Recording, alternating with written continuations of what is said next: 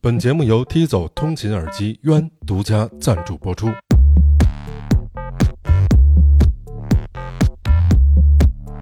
当我看到你戴渊，就知道你也在听播客。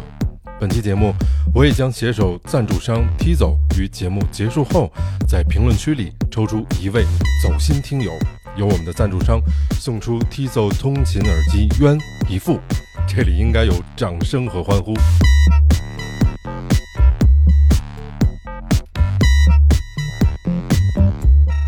如果用一句话做一个点评的话，我觉得是没有才华。做乐队难就难在，它并不是音乐本身这件事儿。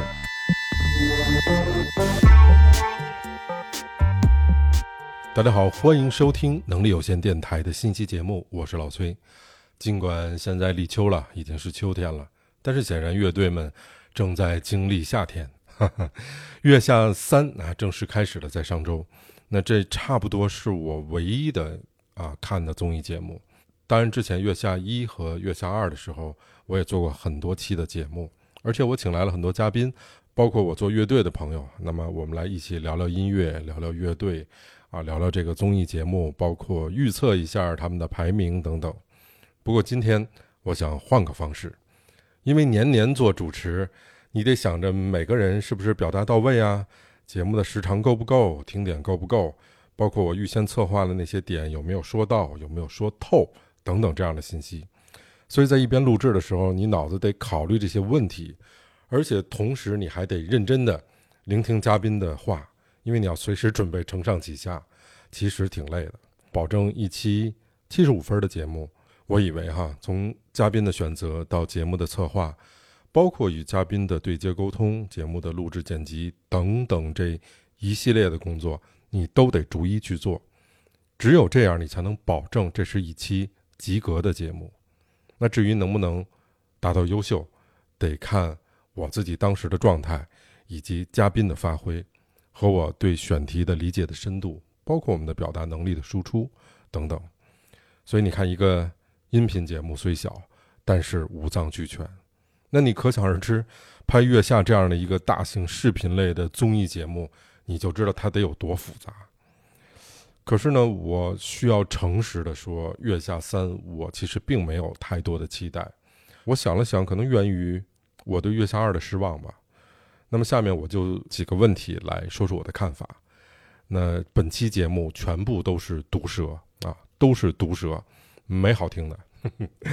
而且我的观点不一定对，就是供大家参考，我们来探讨。那第一个问题是这样的，就是《月下》这样的节目到底能不能？帮助到乐队呢？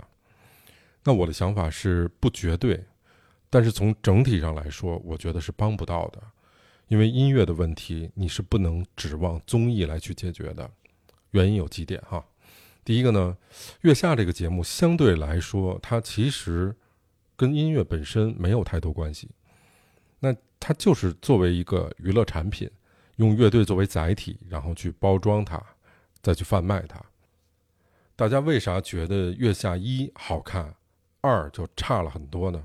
我以为啊，原因之一是月下一里面的内容，它是能特别好的体现乐队人的真与感，跟月下二里面的这种装和舔有非常非常大的区别。我觉得可能还有一个原因就是一的时候大家都比较真，也许就把它当成一个普通的一个综艺节目而已。也不清楚能给自己带来多少利益、名气啊这些东西，所以相对来说，我觉得比较随性，在镜头面前。那么《月下二》的时候，明显有一个特别大的反差，而且喜欢乐队的，包括了解中国乐队文化，大家恐怕也都跟我一样有这样的一个感觉。我们想看的是一个一个活生生的，就有人味儿、有个性的人，这些人喜欢音乐，他们组合在一起。他不是一帮你好我好大家好的这种偶像，就如果包装出来是一个偶像，那我看你干嘛呀？就我看那帮浪催的哥哥姐姐们不就完了吗？是吧？我我看那帮假不假事儿的什么理想的生活，跟一块种地过日子那个不就完了吗？我为什么要看你呢？就你们现实中都不这么说话，怎么在节目里面就是一套嗑然后对啊，下节目又另外一套嗑这个有点没意思。月下一里面有一些乐队走得很成功，包括在商业上面能给他们带来非常大的利益。那么在二什么当回事儿了？这一当回事儿就坏了，一当回事儿就演了，一当回事儿就就不做自己了。在某种程度上，这就看着有点别扭了。因为你做一个以乐队为主要载体的内容，你肯定要表现出真实的他们。而不是包装或者演出来的一帮做乐队的人，我觉得大多数人可能跟我一样，就是你不真诚的内容，我是看不进去的。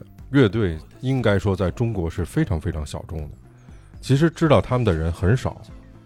当然，你可以是歌手，啊，你也可以是男团、女团，你也可以是演唱组合，你甚至可以是交响乐团，因为这些人大家都是用音符作为工具去输出和表达。可是。每一类有每一类的特点和区别，所以如果一个综艺节目不能把握每一种类型的特点，用一套方式去嵌套不同类型的人和组合的时候，那我觉得就是第一季豆瓣是八点八分，然后第二季是八分，就这么一个结果。那么第二呢，我觉得综艺它本身就是个产品，它不是一个音乐逻辑。这个大家一定得知道，它是一个资本逻辑。什么是资本逻辑啊？就是买卖。那什么是买卖呢？就是将本逐利呗。我今天投进一千万，我明天我要拿回两千万来，这叫买卖。所以你音乐本身的各种那种业内公认指标的好坏，其实跟我没有关系。所谓的那些什么大乐迷啊，什么专业的评委啊。您得明白，您就是这音乐的一个佐料，就是买单的是观众，观众觉得好就是好，这是唯一标准。那什么是观众觉得好的呢？第一个是那个大嗓门第二个是飙高音儿，第三个是卖力气，第四个耍活宝啊啊，包括第五个瞎转调那种。所以你在月下里面，尤其后面的比赛，你能看得特别清楚，就是那种倾向性，那种奔着大嗓门耍活宝、卖力气、飙高音、瞎转调。包括马东自己，他也说这不是一个好的现象。但我觉得他可能也无能为力啊。包括现在所有的内容平台的逻辑，其实都不是内容逻辑。这里不光说的是综艺，也包括视频，包括播客。包括音乐类的平台都算上，它全部都是用户逻辑。用户逻辑跟内容逻辑的区别是什么呢？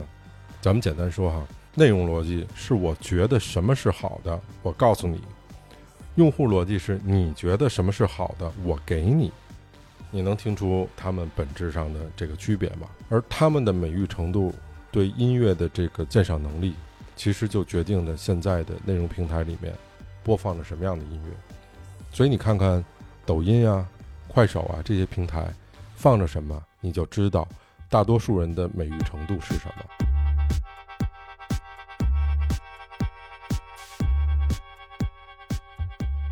你知道大多数人的喜好不是来自于自己的喜好，而是别人投喂了什么，他们就喜欢什么，这是一个大众的常态。我举个例子哈，嗯，如果你一年之中去三次 KTV。跟同一波人，你会发现，这一波人年初可能唱凤凰传奇，年中唱周杰伦，年末唱忐忑，你一定会有这种 挺分裂的感觉。这三种音乐从风格到编曲到演唱，截然不同，但确实是同一波人在不同时间里面都把它朗朗上口，所以这也就是我说的，啊，你投喂的结果。而不是自主的选择，而比较要命的是，现在几乎所有的渠道都掌握在资本手里。那我要是资本，我也一定会找那些听话的，就让你干嘛你干嘛，对吧？让你吞一铁球吞一铁球，让你拿一大顶拿一大顶。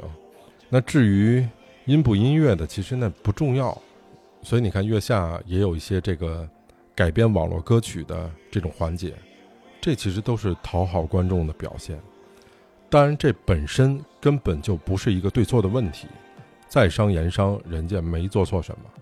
当然，你选择加入到这个游戏里面，你就别骂这个游戏规则。比如有的朋友会说：“你看，你看平台上不是也有这个编辑精选或者编辑推荐吗？” 就别别闹了啊！我先给你讲个讲讲这编辑吧。我有一女性朋友，她是做杂志的。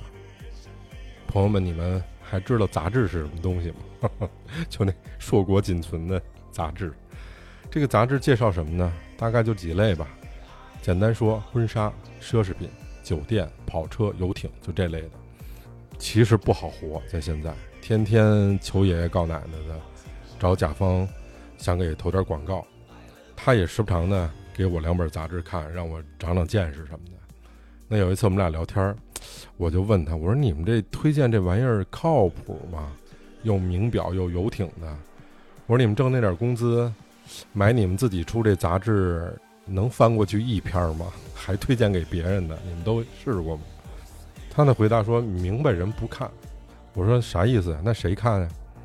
他跟我说：“他说附庸风雅的小白领儿，比如说攒仨月钱能买一包，背身上感觉自己就是上流人士的主，啊，把包搁桌子上还得下面垫张餐巾纸，啊，这买双乔丹鞋出门得绷着脚，生怕走道给鞋啊。”弄出褶来的主，哎，他们看哦，我一听我就大概明白了。那过去的乐队是怎么被大家知道呢？这里面我跟大家简单说说哈。我觉得大概有两条路。第一条路是在啊 live house 里面做一些拼盘的演出，啊，有机会就演，要多演，这样呢，慢慢的一点一点的积累人气。我记得当时十四给我讲过一个故事。那么常听能力有限的朋友们，大家也都知道十四哈，他现在人在云南。啊，他当时在毛，就是中国第一个 live house，他在那边是负责演出的，所以接触过非常多的乐队。我们俩有一次聊天，他跟我说，给他印象最深的一支乐队是逃跑计划，就是只要有演出的机会，能给他们安排上，他们就一定会去。那这个对他的印象非常深刻。当然后来大家也都知道，淘宝计划混得挺不错的。那么还有一种方式是通过唱片公司。由唱片公司的工作人员进行筛选之后，挑出他们认为最优秀的一些人，然后进行啊制作唱片呀，从企划到录制到宣发，到给电台寄 demo 到打榜拍 MV 等等这一系列啊，比如说当时有魔岩、滚石啊、经文、华纳、EMI 就是百代啊、摩登天空等等这样。其实他们的区别不同的是，当年的那些 DJ 或者编辑和唱片公司的制作人，他们都是对音乐有相当审美的这样的一些人。换句话说，我认为他们就是懂音乐的人，所以由他们去筛选一些好的音乐或者好的音乐人，然后进行包装制作之后再推向大众。而现在中间的这层唱片公司已经被抹掉了，变成每一个人都是自媒体了。所以从这个意义上来说，对于现在的音乐人而言，嗯，你既要会弄音乐，你也要会营销和运营自己，相对来说，其实卷的是更厉害了。所以像月下这种节目，你想让他们选择上你，那你要不就是有故事，你要不要，你要不就是有名气，你要不就是背后有资本。那如果我觉得没有这三条，可能很难，真的是很难。那么说了半天，我们说说最主要的部分哈，就是《月下三》里面的一些乐队吧。我经常看留言啊，朋友们说老崔你这个节目里面的音乐选的不错，挺好听的，非常感谢大家。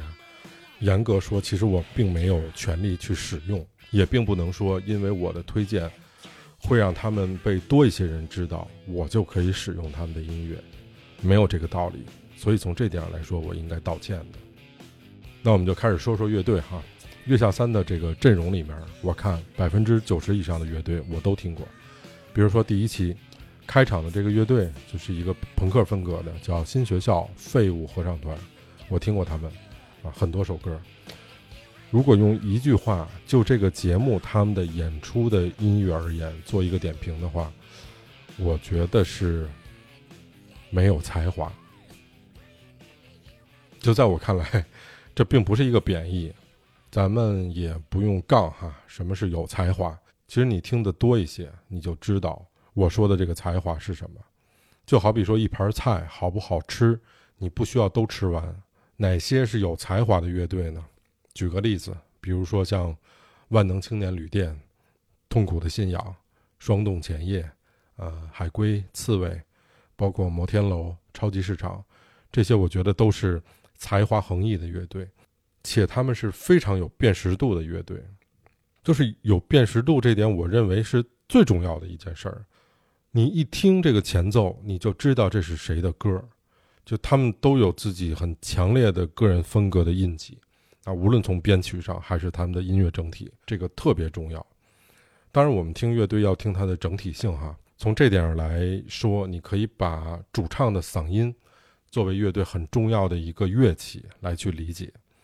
那么，如果唱的不行，那其实就还挺减分的。呃，橘子海就是这么一个例子。我觉得他的人生是很一般的，其他的不错。虎啸春，这是我一个非常非常喜欢的一支很有劲儿的乐队。那么他们的音乐，我觉得是那种充满了年轻人的不羁和喷薄而出的荷尔蒙的力量的那种音乐。但是应该需要多排练，因为我看过他们的现场演出，他们现场演出拍子是不齐的。火星电台也是 一支我觉得值得关注的乐队吧，主唱叫黄二峰，以前就住我们家后边。那这支乐队有中国最好的乐手啊，他的贝斯手韩阳、鼓手贝贝都是业界顶尖的乐手。当年黄二峰、曾宇和大飞他们三个同学在学校里面也组成了一个乐队，叫缓冲乐队。后来各自发展，一个成了摩天楼。一个成了火星电台。两千九百二十一天半，该放的还是要放下，一种叫做幼稚的我们的固执的潇洒，给我们的一场梦，你做的过瘾吗？我要的不是你爱我，更不是你恨我，都他妈的太麻烦。所以，火星电台这支乐队是我比较期待和想看的乐队。那除了他们哈，这次月下三也还有一些老牌的乐队，比如说像二手玫瑰哈。但是因为梁龙上过我的节目，所以我就不能在这里评价他了，就是各位自己看吧。我前段时间啊，在我一个音乐人哥哥家里面聊天我跟他说，我其实特别羡慕你们在台上那种忘我、那种纵情的状态。我做不到全情的去感受当下，只有自己的那种状态。但是我在台下去看你们在台上演出的时候，我是能体会到那种状态所带来的巨大的愉悦感。也许这就是音乐的力量吧。当然，我们也聊到，有其实做乐队挺难的，因为乐队是由人组成的，而我们都知道人是最复杂的，所以在月下这个节目里面，也能从侧面。看出乐队们这种分分合合、来来往往的变化和无常。做乐队难就难在，它并不是音乐本身这件事儿。包括国外的很多的著名的乐队，哈，也都是这样。我们都知道的，像 The Beatles、啊 Queen、U2、The Police 等等，甚至警察乐队啊，在他们矛盾重重、即将解散的前夕，啊，斯汀也推出了那首经典的《I Better Take》。所以从这个角度来说，乐队的分分合合，啊，来来回回，我觉得都是很正常的一个状态。Yeah,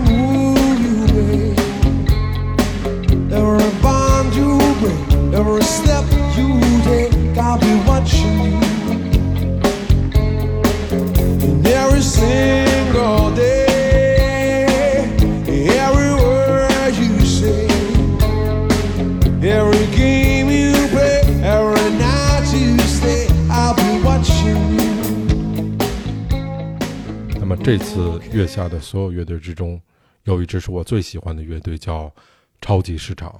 一九九七年，摩登天空在花园村正式成立。最早签约的三支乐队分别是清醒乐队、新裤子乐队和超级市场。那新裤子现在的地位已经没必要再累述了。清醒就是摩登天空的创始人沈黎辉自己担任主唱的一个乐队。那超级市场也被誉为中国的第一支真正意义上的电子乐队。啊，人们的认知基本上还停留在 摇滚乐就是表达愤怒的这样的一个阶段。一九九七年，就在这个时候，一群年轻人带着跟之前完全不同的曲风横空出世，他们以轻松不沉重的态度告诉世人，摇滚乐并不沉重。这就是当时的北京新生。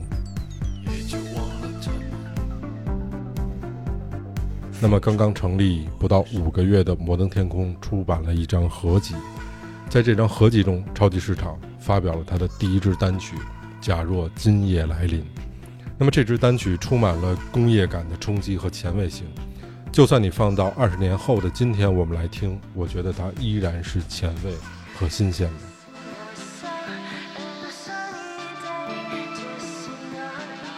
那么，一九九八年的七月，超级市场也发布了他自己的首张专辑《模样》。这张专辑被公认为内地电子音乐的开山之作。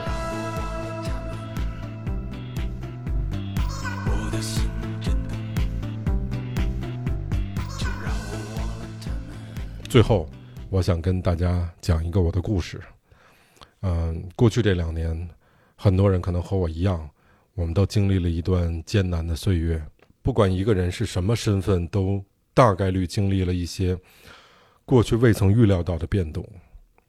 我自己是一个内心比较敏感和热爱自由的人，所以对我来说真的非常痛苦和难熬。二零二三年的八月，我们告别了那几年，那么接下来的困难和挑战反而才是更实在的。那么对于我而言，就倒逼着我去寻找新的。这种确定性，因为你心里面总有那些不确定性的话，你很你会很不踏实。这些都是具体而真实的困难，去摆在我们每一个人的眼前。二零二二年的时候，我常住杭州，我还是习惯性的凌晨左右的时间出去散步，因为那个时候人很少，城市也很安静。大家听到节目中播放的歌曲。都是来自于那个时间我来挑选的。我在杭州住的地方，附近有很多的河流，大概我走路二十分钟，我就能走到一条河的旁边。那天我记得有些风，嗯，所以借着月光，你能看到河面上的那种波浪。河的对面是一个古镇，我隐隐的能听到有一个人弹着吉他唱歌的声音，那个吉他的声音伴着河水哗哗的响。河中间有一座石桥，连通着古镇和对岸。那天我就站在桥上，我看着天呀，河水啊，包括霓虹灯、高楼，对面的古镇，我觉得特别像一张有重力的大网，给我困在这儿。我就特别想站在桥的这个栏杆上面，从更高的地方去看看这个世界。我知道那挺危险的。但是我就想上去，所以我就爬上去了。栏杆不宽，能踩住的地方大概有多半个脚掌吧。我上去之后腿是虚的。那这个时候，我耳机里面传来了超级市场的一首曲子，然后我把眼睛闭上，把双手慢慢的张开，把手指也打开。我能感觉到那个风啊，它拥抱着我，就是那种。音乐给我的力量，我不太好用语言形容，但就是那一刻，我确定我是全情投入的，是纵情忘我的，特别幸福。我觉得我的腿有力量，整个世界就只有我一个人，我就是整个世界。音乐真是一个好东西，它能让我。非常真切地体会到它带给我的力量。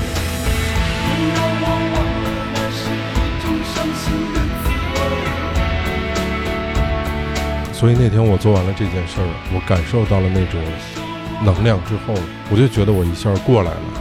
就像阿成老师说，你写作的时候总会遇到瓶颈，你是躲不掉的，你一定要冲过的。我当时晚上下来的时候，那个感觉就是我冲过去了，特别好那种感觉。非常幸福。